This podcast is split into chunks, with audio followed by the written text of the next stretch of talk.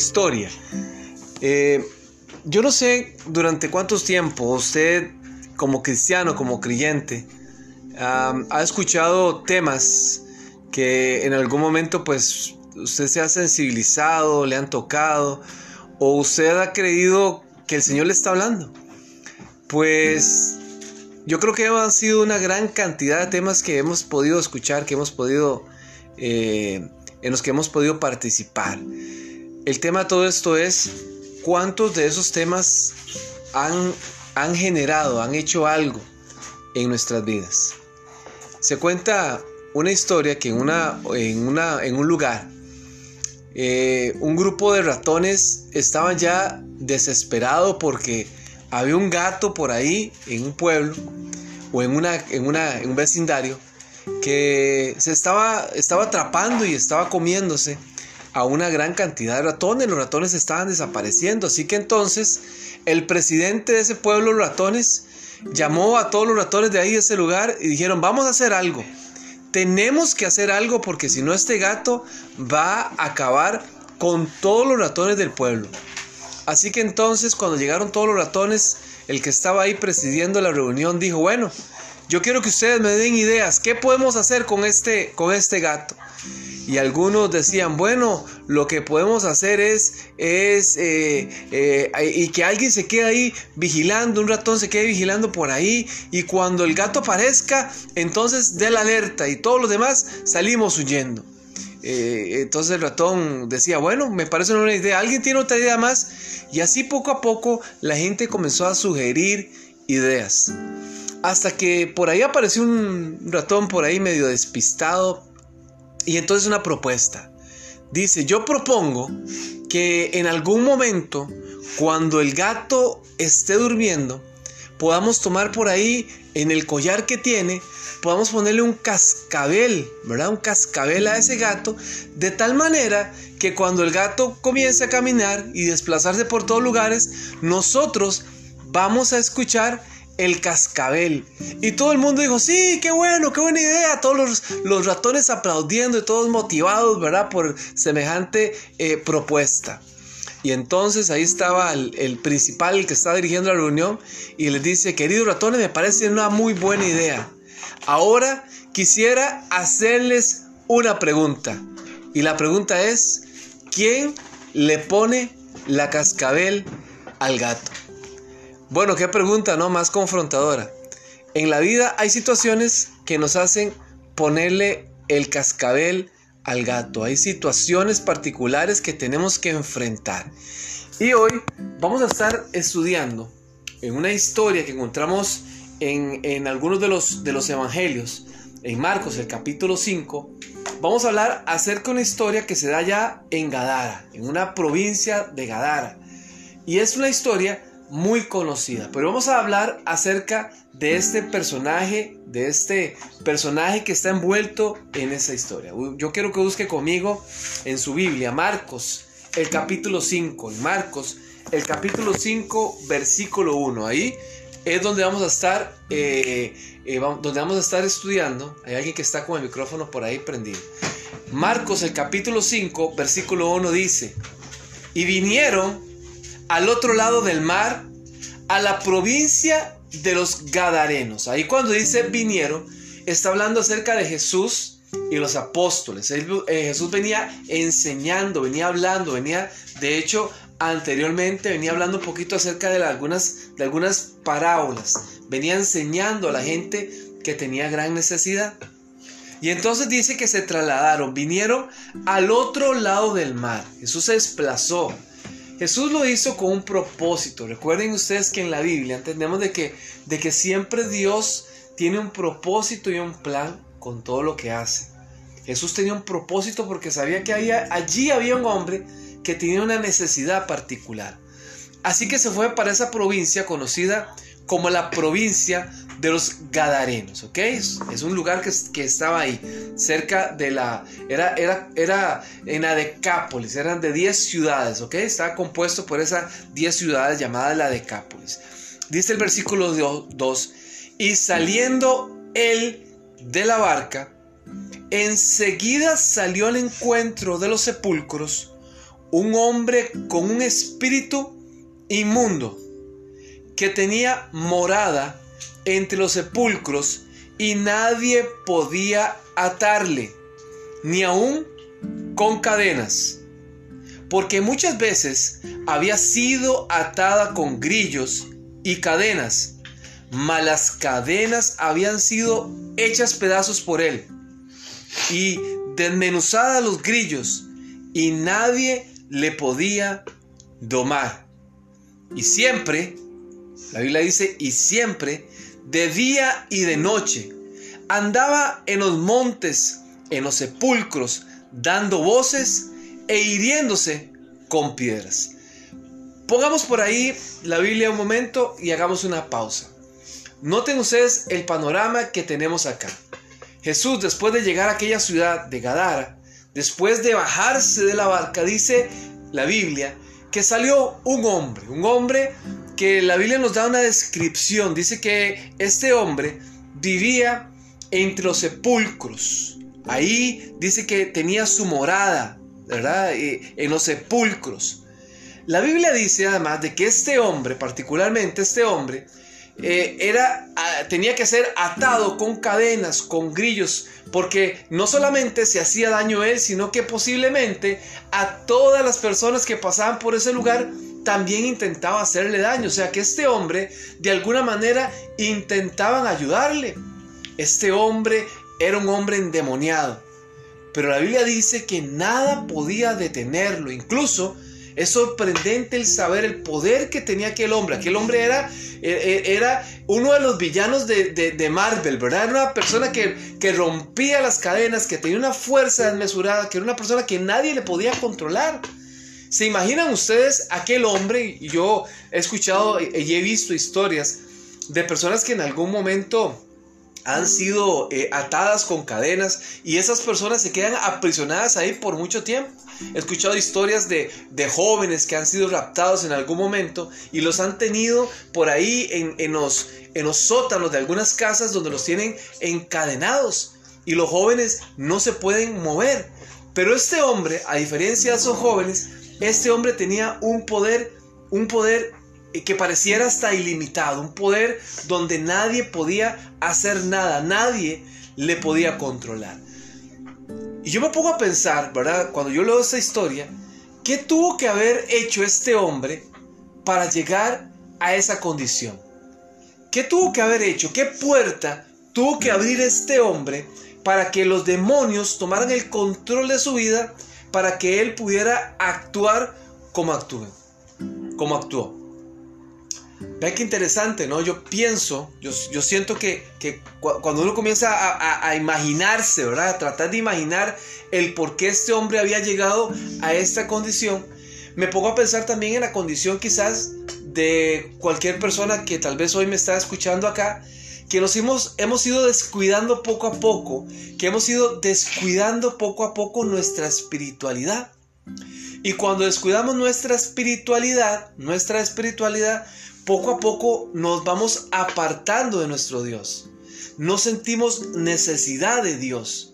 No sentimos deseo de buscar a Dios. ¿Por qué? Porque algo se está apagando. Es más, muchas veces queremos ir a la iglesia el sábado a recibir palabra de Dios si durante toda la semana no hemos tenido una cercanía con Dios. Si no hemos intentado tener una conexión con Dios. Y así pasa en todas las áreas de la vida. Si por ejemplo lo hablamos, lo trascendemos al tema de las relaciones de pareja. Si tenemos relaciones de pareja donde no hay una conexión, un vínculo, la relación se enfría. Durante, posiblemente, tal vez en el tema de la crianza, si no tenemos esa conexión, ese vínculo con los hijos, la relación se enfría. Y así es todo, ¿no? En la espiritualidad ocurre, lo mismo. Yo he escuchado gente, incluso gente creyente, que tiene ciertas prácticas que no son prácticas cristianas, que participan de actividades que no deben de participar la gente cristiana. Y poco a poco ese corazón se comienza a sensibilizar y se comienza a ver lo, que antes era eh, quizás eh, pecado para nosotros, lo que antes era quizás incómodo para nosotros, hoy posiblemente comienza a perder ese efecto y ya lo vemos natural. Y entonces las cosas que antes hacíamos o dejamos de hacer por respeto a nosotros mismos, por respeto a la familia o por respeto a Dios, hoy como que ya no es tan relevante. Hoy como que el tema entre el, entre el, entre el que ora y peca empata es algo como muy, muy normal, muy natural. Aquel hombre se comenzó a alejar de Dios. Aquel hombre posiblemente comenzó a ver, a escuchar, a participar de cosas que lejos de ayudarle a crecer en su espiritualidad, más bien hacía lo contrario. Lo alejaba y empobrecía su espiritualidad. Esa era la condición de aquel hombre. Un hombre que al parecer ya no tenía esperanza. Un hombre que vivía eh, eh, sin dignidad entre los sepulcros. Imaginen ustedes lo que es tener su casa entre los sepulcros, vivir ahí en el cementerio de Moravia, en el cementerio de Guadalupe, en el cementerio Coronado, por ahí porque nos, hemos perdido tanto la dignidad. ¿No le pasa esto a aquellos jóvenes, a aquellos hombres que en algún momento deciden eh, eh, eh, utilizar algún tipo de, sustancias eh, adictivas y que poco a poco comienzan a perder aquella dignidad y aquel joven que se veía un joven estudioso, un joven que, uno veía que iba para el colegio, amante de la familia, respetuoso con los demás, que comienza a, tener ese vicio de las drogas y se comienza a apartar y, y de pronto ya se lo ve hasta en la calle, viviendo en la calle, perdiendo su dignidad y su condición y tal vez uno dice, no, aquella persona ya no tiene esperanza. Aquella persona ya no, ya, ya, ya no, ¿qué vamos a esperar de aquel? Si vean la condición en la que anda, si anda por ahí pidiendo dinero, si ya han dado hasta la cárcel, si han dado hasta saltando, ya aquella persona ya no tiene ni siquiera oportunidad porque ya ha desperdiciado todo lo que tiene. Aquel hombre, aquel hombre, eh, el endemoniado Gadareno, Aquel hombre estaba en esa situación. Aquel hombre estaba en aquella condición. Y posible la gente, posiblemente la gente del pueblo lo miraba así. Ya no había esperanza para él. Pero dice la palabra del Señor en el versículo 6. Y cuando vio a Jesús de lejos, corrió y le adoró. Vean ustedes lo que cambia la historia cuando aquel hombre gadareno, cuando aquel endemoniado, aquella persona que no tenía dignidad, aquel hombre que era despreciado posiblemente por la sociedad, aquel hombre que tal vez su familia le, tuvo que haber dado la espalda por su condición. Dice la palabra que cuando vio a Jesús, lo vio de lejos, corrió a él y, cuando, cuando la Biblia habla que corrió, es que aquel hombre desesperadamente sabía que en Jesús estaba la respuesta. Conocía que aquel hombre que venía ahí tenía algo especial. No solamente corrió, ¿verdad? Yo no sé si usted en algún momento eh, eh, eh, ha tenido que correr en la vida por una situación particular. Por ejemplo, viene el bus y entonces usted lo ve a, a lo lejos y usted tiene que salir corriendo. ¿Por qué? Porque no quiere que el bus me lo deje por ahí tirado o usted está haciendo algo, algún mandado por un lado y usted sabe que van a cerrar, entonces tiene que salir corriendo, ¿verdad? apresurarse, porque si no, le cierran la puerta. Aquel hombre sabía que tenía que correr a Jesús y se postró delante de Jesús y le adoró. Y allí adorándole, clamándole, dice la palabra, a gran voz, le rogaba al Señor. Y le comenzó a preguntar, ¿qué tienes conmigo Jesús? Hijo del Dios Altísimo te concuro por Dios que no me atormentas. Porque Jesús le decía, sal de este hombre, espíritu inmundo. Y le preguntó Jesús al espíritu, ¿cómo te llamas? Y respondió diciendo, Legión me llamo, porque somos muchos. Y le rogaba mucho que no los enviara fuera de aquella provincia. Y estaba allí cerca del monte un hato de grandes puercos eh, paciendo y le rogaron a todos los demonios diciendo, envíanos a los puercos para que entremos en ellos. Y luego Jesús se los permitió y saliendo aquellos espíritus inmundos entraron en los puercos, los cuales eran como dos mil, y el hato se precipitó al mar por el despeñadero, y en el mar se ahogaron. Noten ustedes aquí el tema espiritual que se da. Ya no solamente involucra el tema de la vida de aquel hombre, ya hay un tema espiritual, una guerra espiritual entre Dios, entre nuestro Miguel, en nuestro, en nuestro Dios con nosotros, con las fuerzas espirituales del mal. Aquí ya hay una, hay un, hay un diálogo, hay una discusión, una conversación entre Jesús y en, y en esas fuerzas. Hay fuerzas espirituales que nos quieren apartar, que se quieren adueñar. La palabra dice que el enemigo viene para eso, para robar, para hurtar, para destruir. Pero Jesús vino para darnos vida y vida en abundancia. Y en esa lucha, y en esa lucha de la conquista, en esa lucha de la conquista, estamos nosotros inmersos. Estamos inmersos en esa batalla espiritual. En esa batalla de quién quiere prevalecer en nuestras vidas. Jesús le ordena a aquellos, demonios a salir de, aquel cuerpo. Y la Biblia dice que aquellos demonios fueron echados en un acto de puercos, dos mil.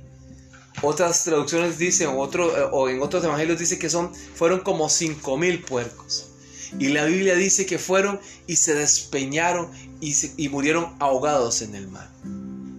Qué poderoso, ¿no?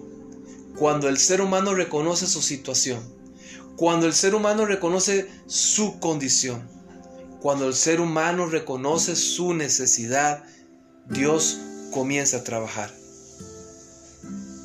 En medio de las situaciones adversas de la vida, en medio de las situaciones complicadas de la vida, debemos postrarnos y reconocer nuestra necesidad de ese Dios maravilloso que tiene el poder para liberarnos. Hoy yo no sé si le estoy hablando tal vez a una persona que está luchando con un hábito, que lo ha tenido atado durante mucho tiempo, que lo ha tenido encadenado durante mucho tiempo, que ha hecho todos los esfuerzos para poder liberarse y no ha podido. Tal vez sea una persona que esté atada al enojo, al resentimiento, al chisme, tal vez a la pornografía, tal vez a algún vicio particular, alguna situación que le esté atando y que le esté apartando de Dios. Hoy yo quiero invitarle para que usted reconozca también su necesidad de Dios. Hoy Jesús está aquí y ese Jesús maravilloso es el que se quiere ocupar de nuestras necesidades.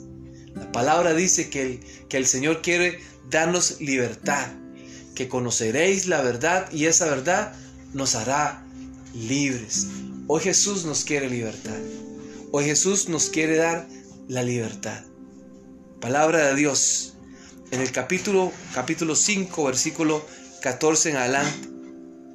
Dice que después de que los puercos salieron corriendo, la gente comenzó a tener miedo, la gente comenzó a escuchar. Y cuando comenzaron a venir, el versículo 15 dice, cuando comenzaron a venir a Jesús, y vieron que el que había sido poseído del demonio y había tenido la legión estaba sentado, vestido y en su juicio cabal. Tuvieron miedo. Qué impresionante. Jesús le devolvió la dignidad a aquel hombre. Aquel hombre estaba sentado tranquilo, como hace mucho tiempo no lo había estado. Aquel hombre ya no tenía necesidad de estar atado a unas cadenas para poder tranquilizarse. Aquel hombre estaba sentado, ya tenía un vestido nuevo, ya había recuperado su dignidad, ya estaba en su sano juicio. La gente, al ver el milagro tan maravilloso, experimentó temor y miedo del poder de Dios. Lo triste de esta historia dice que cuando aquella gente se dio cuenta lo que había ocurrido con los cerdos, corrieron donde estaba Jesús. Y lejos de decirle Jesús, quédate en este lugar, predícanos de esperanza, La palabra de Dios dice que aquellos hombres invitaron a Jesús a salir de aquella región. Qué triste, ¿no? Qué triste que muchas veces cerramos nuestros corazones, nuestras oportunidades, aquel que quiere hacer y transformar nuestras vidas. Ese Dios maravilloso está hoy dispuesto a ayudarnos. ¿Está usted dispuesto, mi querido amigo, mi querida hermana, a aceptar esa oportunidad? ¿Está usted dispuesto realmente a aceptar lo que Dios quiere ofrecerle en, este, en esta hora?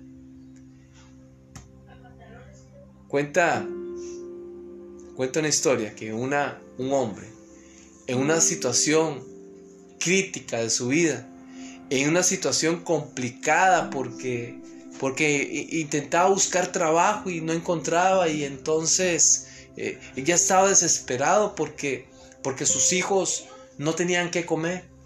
Había que pagar la renta y, y ya debía varios meses, así que e incluso ya tenía hasta la posibilidad de poder sacarlo de la casa. Este hombre estaba desesperado, estaba dispuesto a hacer cualquier cosa para poder ganarse el sustento. Y posiblemente nosotros también hemos estado dispuestos muchas veces a hacer grandes sacrificios para poder ganarnos el dinero para poder cumplir con nuestras responsabilidades. Así que este hombre se dio cuenta que en el periódico había una nota que, que decía se está necesitando personal para trabajar en el zoológico. Este hombre nunca antes había trabajado en un zoológico, es más, ni siquiera le gustaban los animales, pero dijo, bueno, yo tengo necesidad, así que voy a ir a buscar esa oportunidad. Se fue a donde estaba el zoológico y allí lo atendió el, el administrador del zoológico y le dice, mire, tengo un trabajo para usted, pero ese trabajo es un trabajo que no cualquiera lo puede hacer. Es un trabajo especial. Le voy a pagar bien, pero eso sí, usted tiene que ayudarme con lo que yo le pida. El joven le dijo, bueno, siempre y cuando sea algo que sea honrado, no hay ningún problema. El hombre le dice, bueno, aquí tengo un traje de gorila. Resulta que el, gorila que teníamos nosotros se nos murió. Y entonces yo quiero que usted se ponga ese traje de gorila para que usted vaya al lugar ahí donde está el gorila. Y entonces cuando llegue la gente a tomarse fotos, usted aparece y hace de gorila y la gente va a estar encantada porque se va a estar tomando fotos allá a lo lejos con el gorila. ¿Ok? Y entonces el hombre dice, bueno, mm, eh, poco difícil, pero, pero acepto.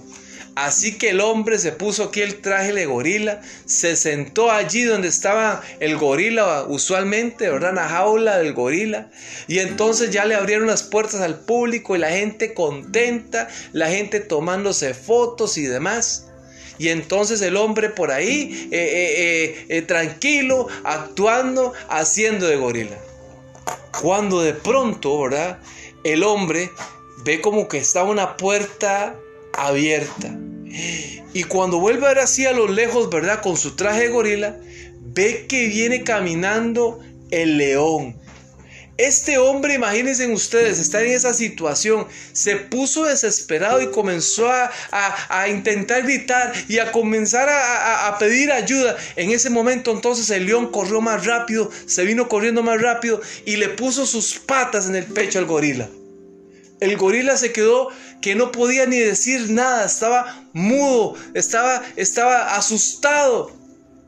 Y escuchó una voz que le dijo, amigo, haga silencio o nos quedamos los dos sin trabajo. En medio de las situaciones complicadas de la vida, muchas veces nosotros reaccionamos, hacemos cosas que tal vez no tengan sentido. En medio de las situaciones complicadas de la vida debemos de aprender a confiar en aquel que hizo todo por nosotros. ¿Qué le parece si en esta noche oramos pidiéndole a Dios, a ese Dios de oportunidades, a ese Dios maravilloso, a ese Dios que estuvo dispuesto a romper las cadenas que ataban a aquel hombre, que privaban de libertad a aquel hombre, que también lo haga con nosotros? Le invito para que incline su rostro, vamos a orar. Amado Padre que estás en los cielos, alabamos y bendecimos tu nombre nuevamente. Señor, gracias Señor porque eres bueno con nosotros. Gracias porque así lo hiciste también con Paulo, con Silas, cuando estaban en aquella cárcel atados con grilletes, con cadenas, en lo más profundo, Señor. Tú también, Señor, lo liberaste, Señor. Hoy te pedimos que liberen nuestras vidas, Padre, de cualquier atadura, de cualquier situación del pasado, de cualquier tema de, falta de, de, perdón, de cualquier situación, Señor, que no nos ha permitido vivir con libertad. Hoy, Dios, queremos pedirte de que tomes el control total y absoluto de nuestras vidas. Señor, si nos hemos alejado, permite, oh Dios, que podamos acercarnos a ti. Permite que nuevamente nuestro corazón, Señor, sienta ese fuego, Señor Sienta ese deseo de buscarte constantemente. No permita, Señor, que nos alejemos. Vuelve, Señor, nuestra mirada a ti, Señor, y permita que podamos caminar juntos a la tierra eternal, Señor.